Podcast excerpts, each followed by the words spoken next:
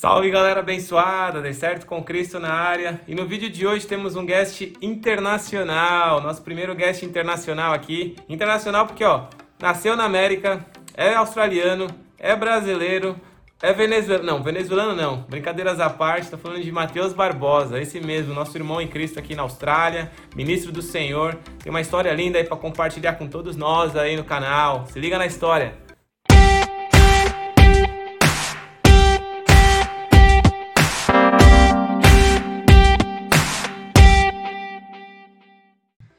Salve galera abençoada, dei certo com Cristo na área e mais um especial guest. Hoje é guest aqui porque é tudo em inglês aqui, o cara é aqui da Austrália, então vou falar hoje um pouco de Ozzy aqui com Matheus Barbosa. Salve Matheus, WhatsApp. E aí galera, tudo bem? Cara, que legal, que bem aí poder falar com você. Hoje os dois aqui de boné, sentiu que aqui os dois são, são dois jovens, duas crianças, dois jovens, né? Pelo menos os dois jovens, segurando na idade, né? Segurando na juventude. 30, 36 aqui, aqui já não dá para esconder a barba, olha o cabelo aqui, você é louco. Pô, que benção. Pô, obrigado aí pela oportunidade, pelo time. E antes de, de começar, eu só queria te falar algo muito especial, com muito carinho. Dei certo com Cristo aí, surgiu de momentos especiais da qual vocês fizeram parte. E eu queria deixar explicitamente aí um, um agradecimento especial para você, para Roberta, para sua família no geral, né? porque um dia nas nossas vidas, eu e a Pamela, a gente teve um dia tão especial que para mim, Antônio, aquele dia foi um dia que eu considero para mim que eu dei certo com Cristo. Foi um dia que você e a sua esposa, sua família foi lá em casa e nos alimentou, nos alimentou, né? Que vocês levaram algumas marmitas. Eu nunca comi uma marmita tão boa que nem aquelas marmitas daquele dia, mas todas as vezes que a gente comia aquela marmita, a gente se sentia alimentado pelo Senhor e eu tenho, sabe, muita alegria de dizer que o Senhor nos alimentou e, cara, é uma bênção aí poder agradecer e a gente tem que dar honra para quem tem honra e, assim, eu creio que Deus vai multiplicar grandemente aí o ministério de vocês, da sua família, sabe, de todo mundo e eu torço pelo melhor aí para vocês. Muito obrigado, viu?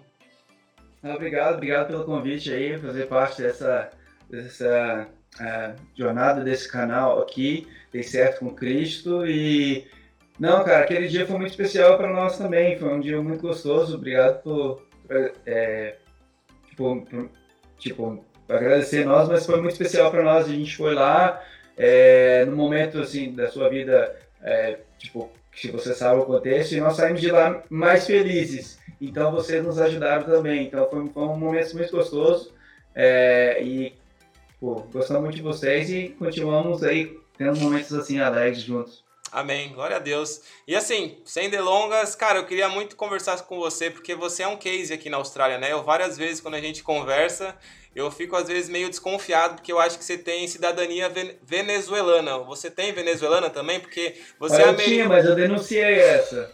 você é americano, é brasileiro, australiano, ou seja, deu certo em três países. Tá faltando qual? A cubana, Venezuela, qual que falta aí? É, então, estamos tentando acumular aqui. Tem um post assim: alguns colecionam cartão de telefone, outros Pokémon. No passaporte. Pô, é da hora, eu gosto Brincadeira, de... mas é, eu tive, eu tive o privilégio, né? Eu não tive muita escolha, na verdade eu tenho a agradecer aos meus pais, né? Por todos eles. Então, é, obrigado, Eni Bill aí, o Pai do Céu também. Estou é esperando aí. ter utilidade para eles. Né? Quero só ver. Um hoje... dia alguém vai me chamar e falar assim, olha, é mais Six aqui ligando para você, por favor, venha trabalhar, o 07 aposentou. Se você pudesse escolher onde você se aposenta, na Austrália, na América ou no Brasil? Oh, que... Cara, eu vou te dizer, eu acho que aposentado... Não sei. Aí, Olha, eu te, te, peguei, tá vendo aí? Ó? Talvez, talvez até no Brasil, sabe? Não, não sei, não sei. Talvez. Assim, olha, eu tinha realmente pensado, já brinquei com a Beto, falando assim, ó, seis meses no Brasil, seis meses na Austrália. Eu acho que tá entre Austrália e Brasil ali. Estados Unidos está fora da questão. Tá fora? Então é, tá, tá, bom. Fora. Bom, vamos fazer umas perguntas mais estratégicas aí. O Matheus aí, para quem não sabe, é líder de jovens aqui na Austrália, na igreja IASD Sydney.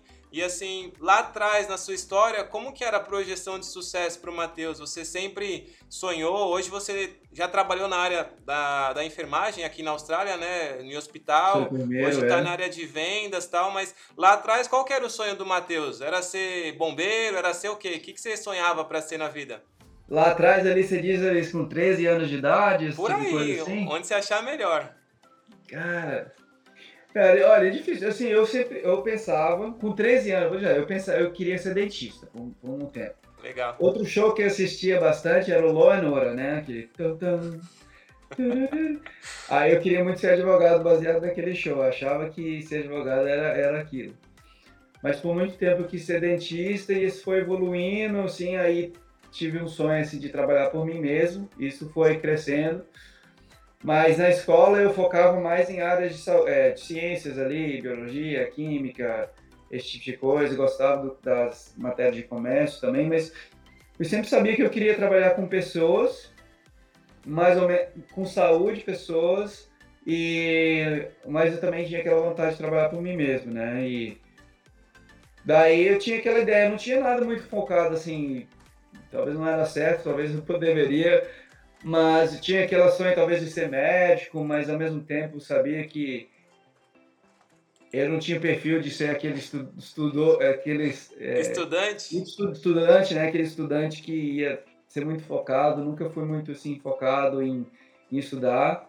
E tipo, tô falando isso é a realidade, mas eu, eu queria mudar isso de meus filhos não sofrer comigo, porque vão estudar, não vai sair do quarto enquanto não estudar e terminar.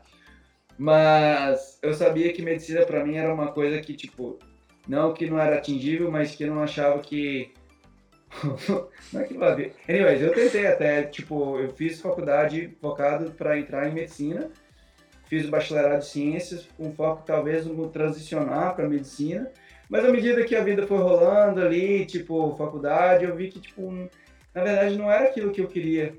E, e depois eu acabei fazendo enfermagem, fiz enfermagem, e isso concretizou o fato que não queria ser médico. Uau. Mais ainda, quando eu trabalhava com os médicos. É, se tiver algum médico aqui escutando, né?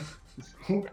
Mas assim, era uma vida assim que, tipo, cara, eles realmente se dedicam 100% e, e eu, na minha percepção do que eu queria para minha vida, né? Aí voltando um pouquinho mais de sonho, eu queria uma vida muito focada em família, focado em, em poder viajar, explorar esse mundo, né, que a gente tem aqui, muita coisa. É, e, e poder, tipo, surfar. Então, aquele balanço de, de vida, de, tra, de trabalho com família, com, com viajar, com poder surfar e fazer minhas coisas assim de aventura e tal. E eu via que quando eu assistia os médicos, por exemplo, eu começava às 7 horas da manhã no turno de trabalho e terminava às 3 e meia, uhum. né, enfermagem. Às vezes começava às 3 e terminava às 11 horas. Mas os médicos não, cara. Começava às 6 horas, terminava 9 horas, 10, 11, 11 horas da noite. Especialmente cirurgia, que era a área que me interessava mais, né? Trabalhar com as mãos e na área de medicina. É, e eu trabalhei na área de cirurgia também, como assistente técnico na, na, com enfermagem. Fiz um período de instrumentista, que chama em português, né? Aqui é Scrub Scouts. E eu via, cara, e eu pensava assim, não, realmente, eles são pessoas, é uma profissão muito admirável, uma profissão muito legal, mas eu pensei, não, não é para mim. Uau. É, não é para mim, porque é realmente, tipo, você, você é o médico, não, você não é o Matheus que é médico. Parece que tipo, os médicos a vira, é, vira aquele chapéu assim de médico e tudo, tudo, tipo, a vida toda se envolve isso. E eles estão. É um trabalho que eu bato as palmas, mas. Não era para você, né? Não era para mim, não é para mim não. E aí você ficou quanto tempo né, trabalhando no, na área hospitalar depois, como enfermeiro? Eu trabalhei nove anos. Né? Tá contando ainda, né? Eu ainda trabalho na, na área. Uhum. Mas trabalhei nove anos full time, né? Depois que graduei. Na, em várias áreas diferentes. Trabalhei com dermatologia, com, trabalhei também na área de Cardiac Cath Lab, que é... Um, é um laboratório específico para cirurgias cardíacas, né? Fazendo sustentes. Trabalhei na área de cirurgia, fazendo vários tipos de cirurgias, acompanhamento de várias. E mas maior tempo eu trabalhei num, num, no ward, né? Que é no, onde onde tem os leitos, né? As camas, o pessoal dorme e fica dias lá. na área cirúrgica também, mas na, mais na área de urologia, cirurgias plásticas e também de uh, cirurgias de otorrino, né? ENT. E curti bastante, foi muito bom e curto muito, gosto muito da minha equipe lá, meu patrão, um chefão muito legal. E, mas como eu imagino que você vai questionar, perguntar também, né? Eu cheguei num ponto que falei, não, ok, eu acho que tá, tá na hora de fazer o próximo, né? Fazer uma coisa diferente. E é isso que eu ia falar, nessa fase, assim, nesse período que você, é, que você ficou nessa área de atuação, em algum momento, como que foi os questionamentos, assim, de, sei lá, dar uma guinada diferente, ir para outros rumos, outros ares? Você contou com muita oração, muito processo com Deus para Senhor, cara, tô cansado, quero coisas novas. Como que foi essa, essa conexão com Deus nessa fase? É, foi bem gradual. E quando eu digo gradual, demorou nove anos. Uau. Porque é, a, a, semente ali estava sempre lá. E mesmo quando eu estudei, não vou entrar muito em detalhe, mas mesmo quando eu estudei enfermagem, eu estava estudando enfermagem, eu sabia que eu não ia ficar minha vida inteira ali. Eu sabia que era só questão de tempo para fazer outra coisa. E a outra coisa, como eu mencionei antes, né, é que quando eu era jovem, eu sempre também queria trabalhar por mim mesmo. Não sabia como que era essa aparência, como que isso ia ser.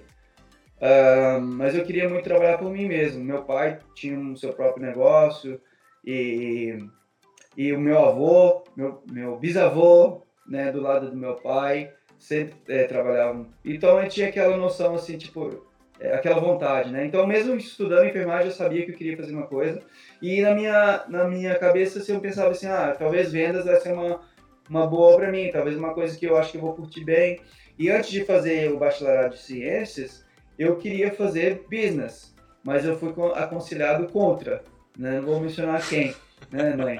Mas, mas ela não, não falou, não, Matheus, eu acho que. A gente começou, e eu era, tinha o quê? 18 anos ali.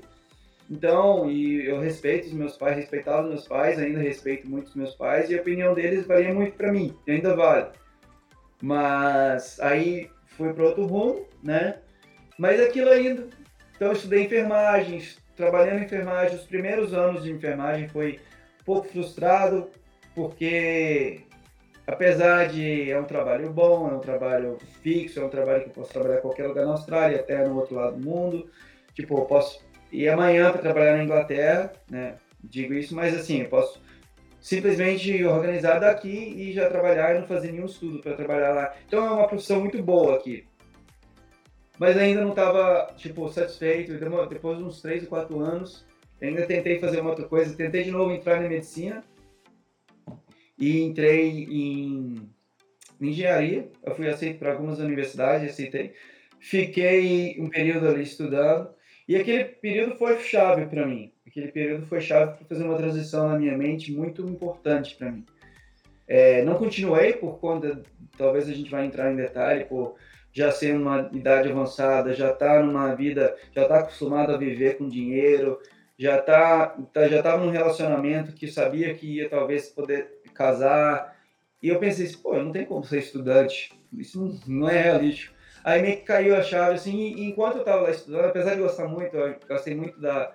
Eu estava estudando civil, eu achei, achei muito legal o curso e tudo.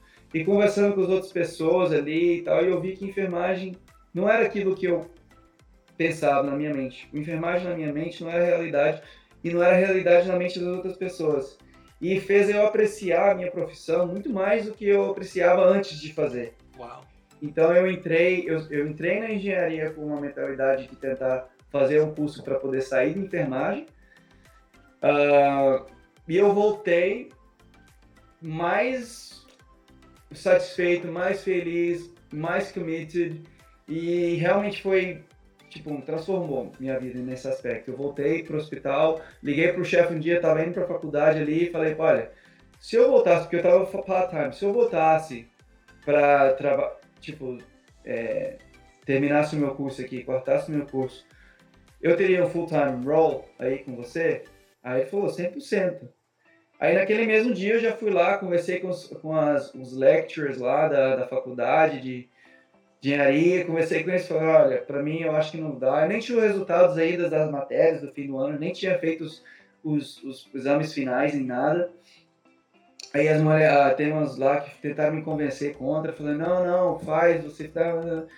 E eu, não, não, já tô decidido. E foi aquilo, né? Eu, tipo, cortei. Na verdade, eu tranquei a matéria. A mulher lá, uma das mulheres lá na faculdade falou assim: não, tranca a matéria, vai que você queira voltar.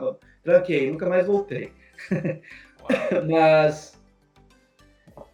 E foi muito melhor para mim, porque eu voltei e eu dei meu 100 ali no hospital. Implementei coisas que não tinha feito. Foi, e, e eu, tipo, eu ia pro trabalho assim, feliz. E eu trabalhei cinco anos assim. Né? E, e quando chegou agora, nesse momento ali de né, cinco anos depois, que foi ano passado, eu ainda tá, nunca deixei de parar de pensar em trabalhar por mim mesmo. Nunca deixei de parar de pensar em, na possibilidade de, de trabalhar em vendas, né, que é uma coisa que eu achava que eu, eu poderia gostar e ser bom.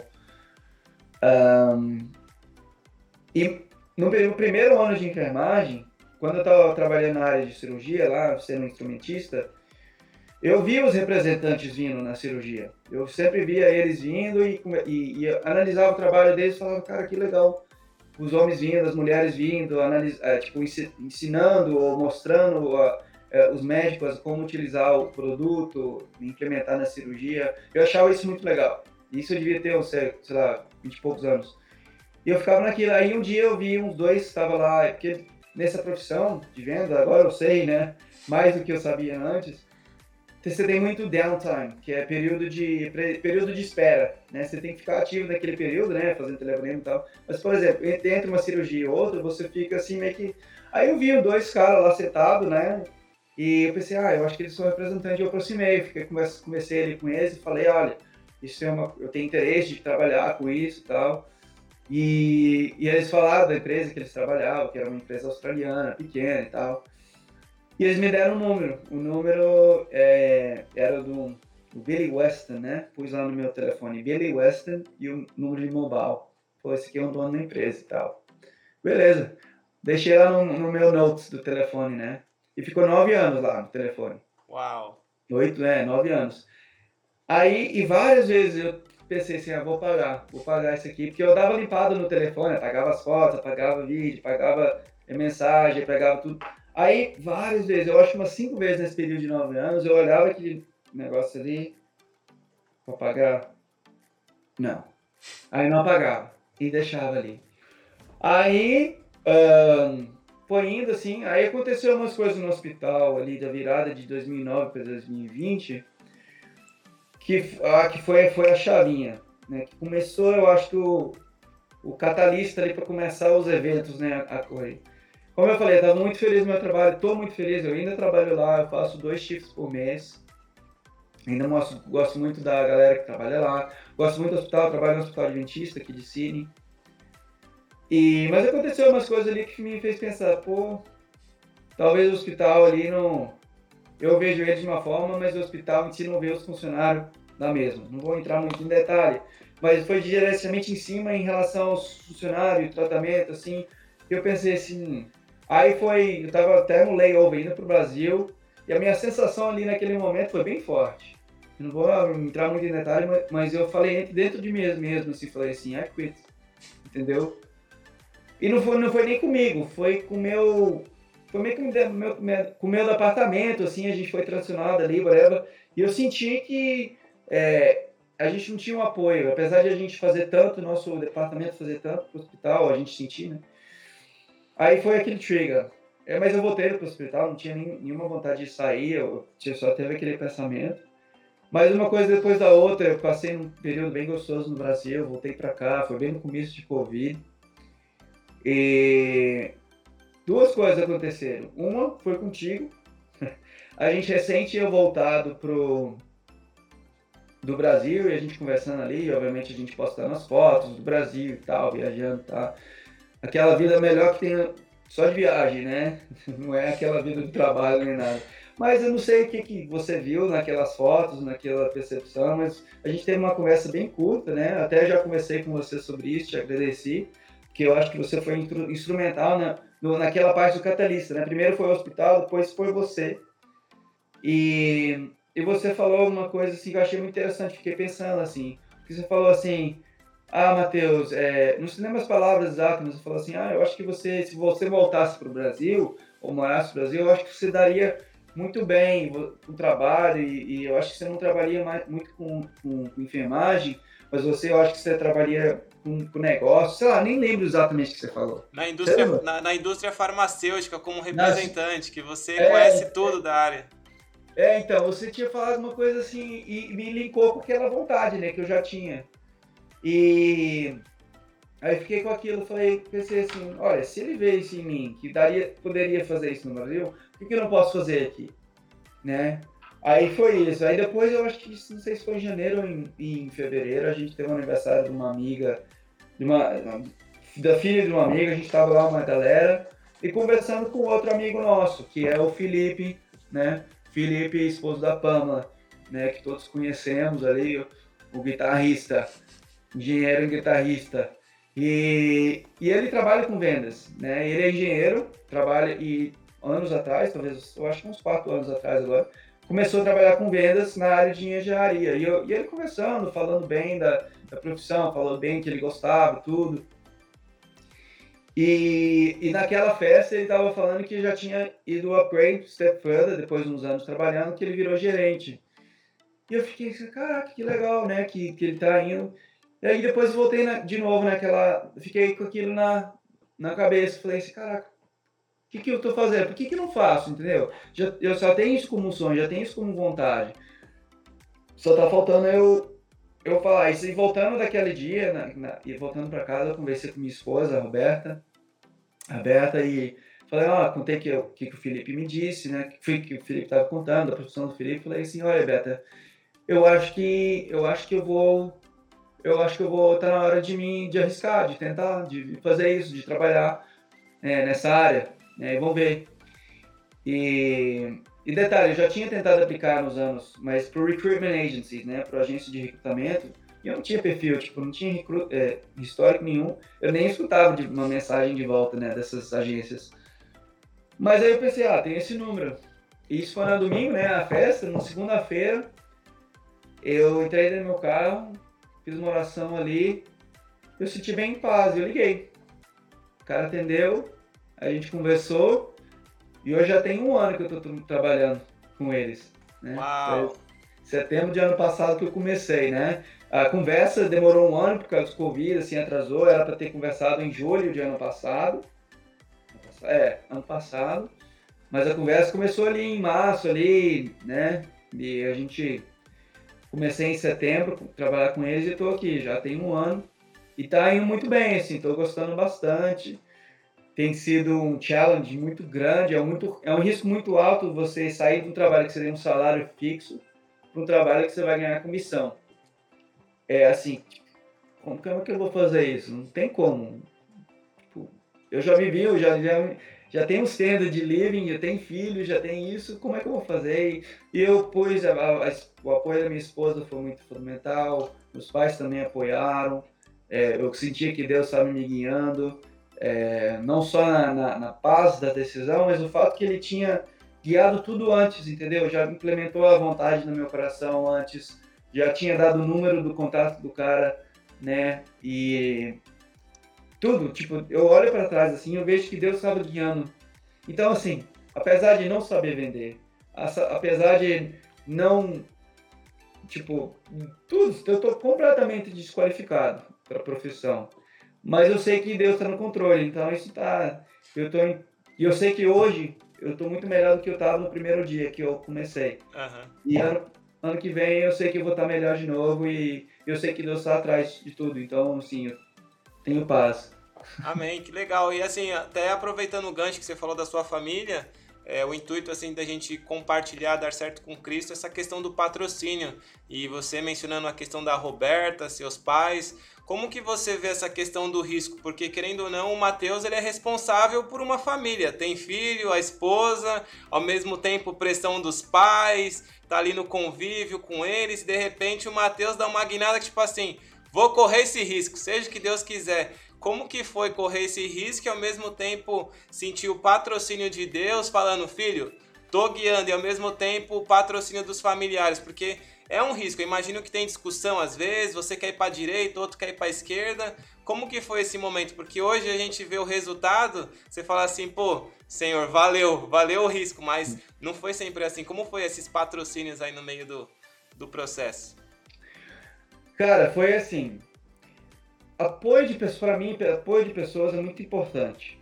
É, alguém me disse uma vez um, que uma pessoa que eu acho que é, um, é o meu mentor, é, e o nome dele é Ian, Ian Howie. Ele me ajuda muito. Já, não talvez nesse período assim, agora é mais agora ele é mais um amigo do que qualquer outra coisa. Ele já é um senhor de idade, deve ser de 70 para cima. Empresário, tem uma empresa muito grande aqui na Austrália. De, ele é dono de uma rede de. Anyways, não importa o que, que ele faz. Só sei que um dia alguém me falou assim: Ah, Matheus, eu acho que você precisa falar com esse fulano aqui. E isso foi uns seis anos atrás, talvez. E ele. E ele ajudou muito naquele período que eu estava precisando ali. E, e ele me disse uma vez, falou assim, Mateus, eu vejo em você uma pessoa que precisa muito ser gostado. E ninguém tinha muito verbalizado isso para mim. Mas eu falei, cara, isso é verdade. Isso é um fracasso muito grande meu que eu tenho.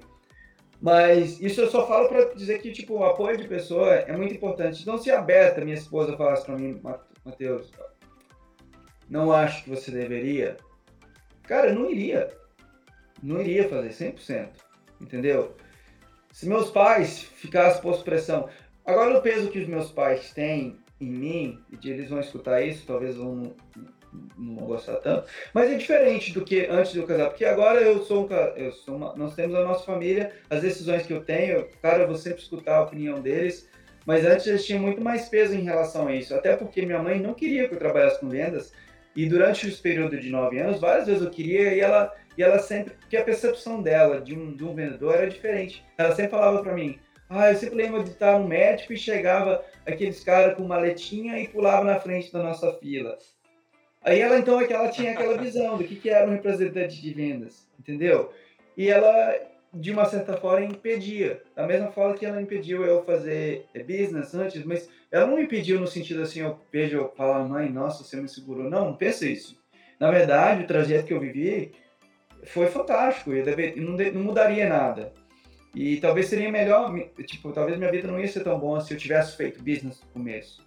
Anyways, então assim, pessoas que eu, que eu me importo muito, a opinião delas tem muito peso. Então, como eu falei, se a Berta tivesse. Então, assim, a Berta apoiando, é, meus pais apoiando, Deus me dando paz. Eu não via como um risco, entendeu? Eu não via muito como um risco. Até porque também, tipo, para tirar um pouco do glamour do risco, porque não teve muito, porque foi muito, muito bem calculado, assim, tipo, a gente fez uma estratégia, por exemplo, no meu trabalho aqui na Austrália, tem, se você trabalhar 10 anos, você tem o annual leave, é, long service leave, né, que você recebe durante o período, é um direito que você tem. Eu já tinha trabalhado 10 anos no hospital, que até antes de formar eu trabalhava como assistente técnico de enfermagem, então calculou isso e deu 10 anos. Então eu usei esse período para dar aquela, aquela mofoada né, na transição do trabalho. Então tinha aquele travesseiro ali para poder é, transicionar. Eu também falei bem claro com, com os meus novos chefes, né? Falei assim, olha, vocês trabalham na 100% comissão, mas eu não tenho como viver assim. Então a gente teve um acordo deles pagar um mínimo, né, baseado no, no que eu recebia antes. Então eles trabalhavam, me pagavam equivalente a tipo três dias é, por semana. Porque no começo eu trabalhava dois dias, eu fiquei seis meses, cinco meses assim. Trabalhava dois dias no hospital e três dias com, com, com vendas.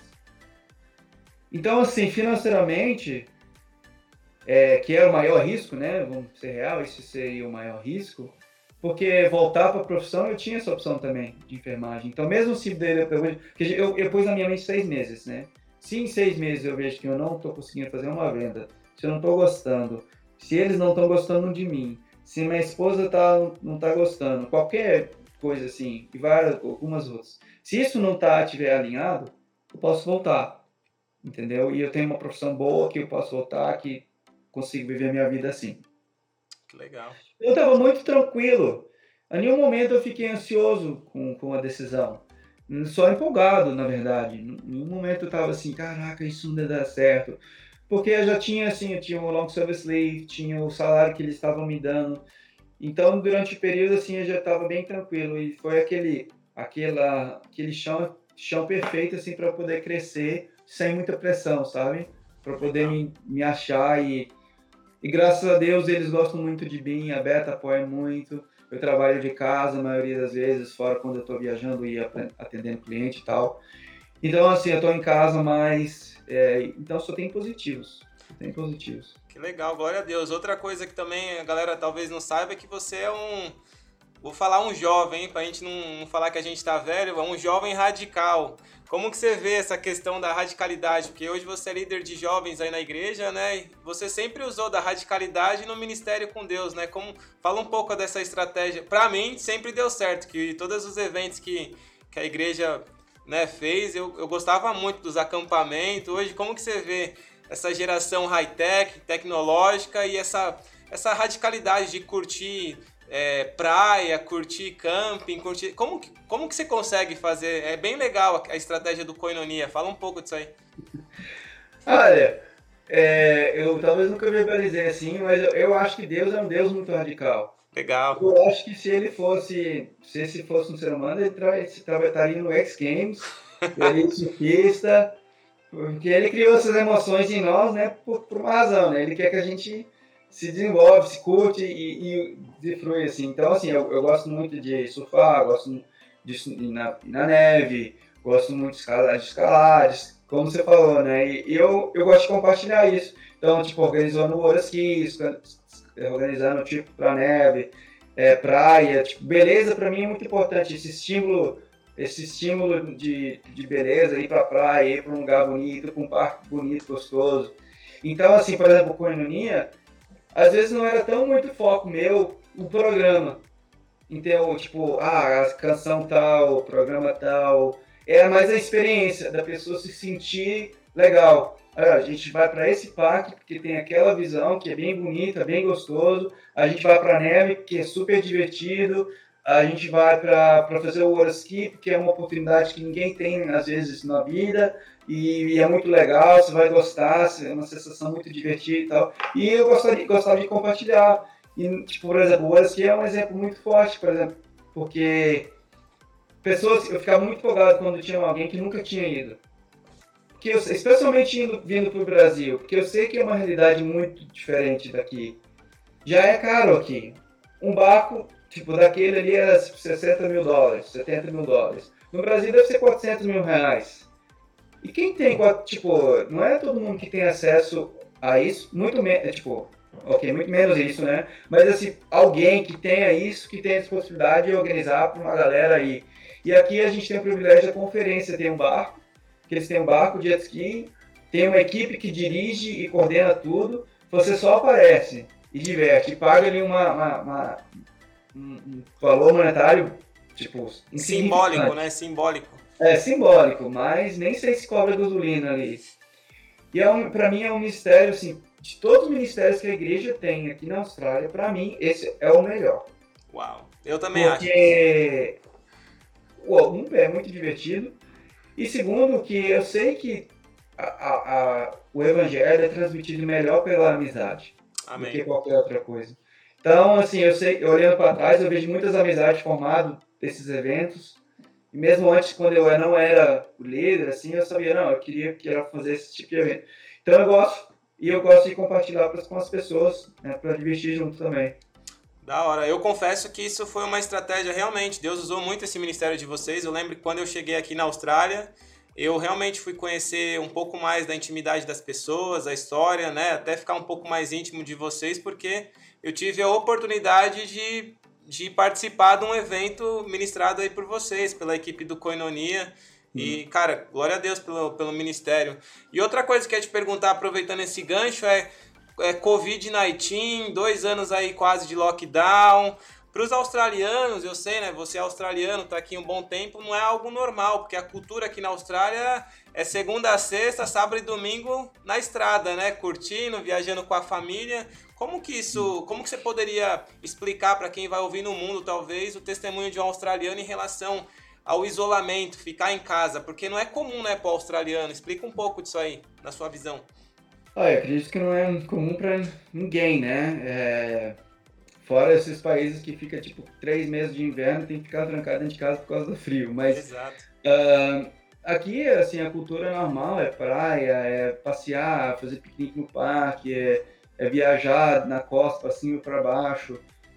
É...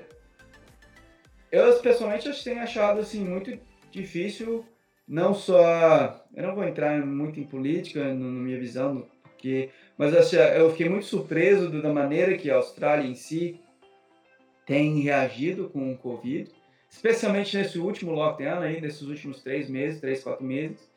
Até que ano passado as coisas têm sido um pouquinho diferentes, mas esse período ali tem sido, eu vou dizer, até, até, até assustador em relação ao nível de controle que ele exerceu né, na, na população.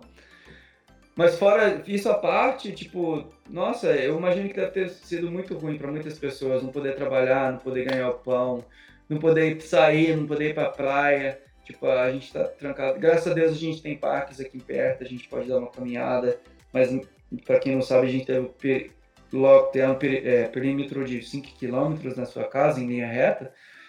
E isso limita bastante né, o que você pode fazer, o quem que você pode ver. E ter, ter permissão para sair, para ir para outra cidade, para mim o trabalho tem afetado bastante, graças a Deus, as coisas estão mudando agora. Mas olha, não tem sido nada agradável. É verdade. E, você vê assim um impacto. Como que você vê essa questão pela visão espiritual? Você acha que o inimigo que está trabalhando teve aí uma mão do, do inimigo tentando atrapalhar até os planos do Senhor? Como que você vê a questão? Porque a igreja em si teve um impacto total. Hoje é tudo digital, inclusive a gente está fazendo esse bate-papo aqui pela internet, que eu acho que é uma estratégia que o senhor deu, mas como que você vê esse, o futuro até, né? Como que você acha? Vai ser tudo tecnológico? Eu, eu, eu não tenho dúvidas que tudo nesse mundo ou é influência do bem ou do mal, né? E eu acredito que a maioria das influências que tem é, nesse mundo, é, nós sabemos, né, como, como somos cristãos, que esse mundo agora, nesse período de tempo, está dominado pelo inimigo. Mas eu também não fico pondo muito peso nisso, até porque eu sei que Deus faz o melhor com o pior. Amém. Né? E você estuda a Bíblia, eles passaram por tempos piores né, na época deles. Também histórica humana, você vê, cara, o que a gente está passando em 2019, 20 ali, 21, nem se compara, não compara nem que com 2000, é, tipo, 1918, né, que teve a, a Spanish Influenza, que matou acho que foi 50 milhões de pessoas, uma coisa assim. Tipo, a gente tá sofrendo, é ruim, é chato, tudo, mas vai passar e, e o ser humano já passou por coisas muito piores. Segunda, primeira, segunda guerra mundial ali, é, período ali na leste Europa. Então eu, eu olho tudo no contexto do que já passou. E eu sei que eu, eu fico assim, nem, nem reclamo muito, porque durante o período que, dos 35 anos que eu tô vivendo, a vida tem sido muito boa comparado com o resto das pessoas que já viveu por aqui. Amém. Então, assim, eu só tenho que agradecer, mas eu, eu sei que até, até minha esposa, assim, a gente, a gente conversa aqui, ela reclama bastante, mas eu sempre, eu pessoalmente sempre tento olhar dentro desse, dentro desse contexto, que tipo, cara, tá tudo bem, cara, para de reclamar, que você não sabe o que, que, já, que pode ser, ou o que, que já passou, é, ou se não se sabe, não tá lembrando. Então eu sempre olho desse, desse contexto e também eu sei que Deus está no controle de tudo. E, e, o fato é que tipo nós, a gente sempre soube, né, que esse mundo não é o nosso lar, que que vai ter sofrimento, que vai ter coisas ruins, que o governo vai fazer coisas que a gente não concorda. E no fato mesmo, na minha mentalidade é que it doesn't matter, entendeu? Não importa. Eu me adapto na situação, não vou fazer nada que vai me comprometer, comprometer moralmente, mas quando chega, por exemplo, na, na questão da vacina, cara, não me compromete moralmente, não concordo com, com forçar pessoas a tomar. Ninguém pode me convencer que é segura, porque não tem, não tem estatística suficiente, não tem dados suficiente, os anos não passaram o suficiente para saber, entendeu? Pessoas muito mais inteligentes já tentaram falar, Matheus, é seguro, Não acredito.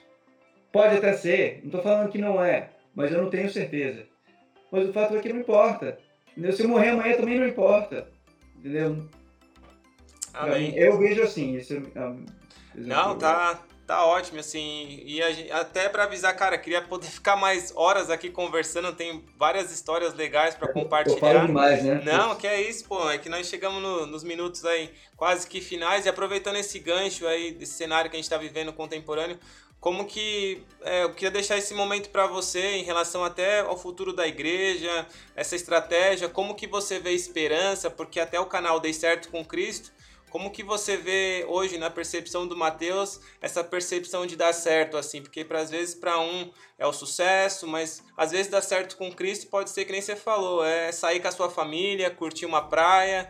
Que mensagem que você deixa para essa geração aí tecnológica, high-tech que vai te assistir? Olha, eu eu sou ninguém para dar mensagem para ninguém, né? Isso é a verdade.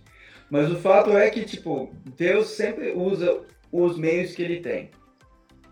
Eu fico pensando, às vezes, quando tinha Deus ali, Jesus no monte, por exemplo, fazendo aquele sermão, 5 mil pessoas, homens, né, falam assim. Eu ficava pensando, cara, como é que ele transmite para a pessoa lá atrás? Quem, como é que ele está escutando?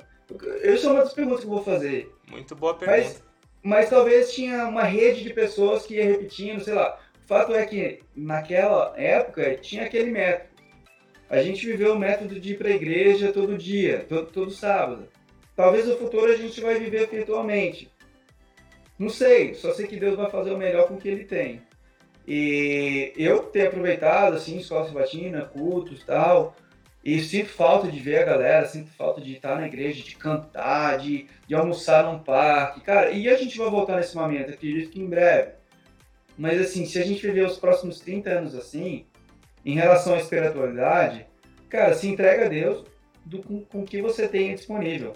Seja o WhatsApp, seja o Zoom, seja YouTube, seja o que for. O Espírito Santo não, não depende de nada para te influenciar. E se você estiver disponível para ser influenciado, você vai ser. Entendeu? Então, assim, eu também, eu também não preocupo com, em, em relação à igreja, futuro da igreja eu, eu preocupo com talvez as pessoas esfriarem, mas isso também foi outra coisa explícita que sempre foi ensinado para nós, que nos tempos do fim, o coração vai endurecer de alguns e os outros vão despertar. E isso depende do que tem aqui dentro, não depende se está dentro da igreja ou não. Entendeu? Depende do, da sua comunhão diária. Então, se for virtual, se for presencial, não importa. Para mim também não importa, entendeu? Eu sei que Deus. Porque isso aqui não importa, nada importa aqui. Importa o que vem. Então, para mim, tipo, eu tô super tranquilo em relação a isso. É, quero voltar, quero voltar pra igreja, quero ver todo mundo, que seja amanhã. Não, amanhã é domingo, não, domingo só sábado. Mas que seja sábado que vem. Mas é, mas é isso, tipo, eu não, não ponho muito pensamento nisso, porque eu sei que ele tá no controle de tudo. Amém, glória a Deus. Mateus, obrigado aí pelo, por esse tempo de qualidade aí. Agradece a Roberto, que eu sei que deve estar uma loucura aí com duas crianças aí correndo para tudo que é lado. E nada, os avós estão cuidando e a Beta tá dormindo. Ah, é? Ó, que maravilha. Aí sim, esse deu certo aí. Deu certo na Austrália, né? Valeu, Vou então. pegar eles. Muito obrigado aí. E é isso. A gente fica por aqui. Dei certo com Cristo. Até o próximo vídeo.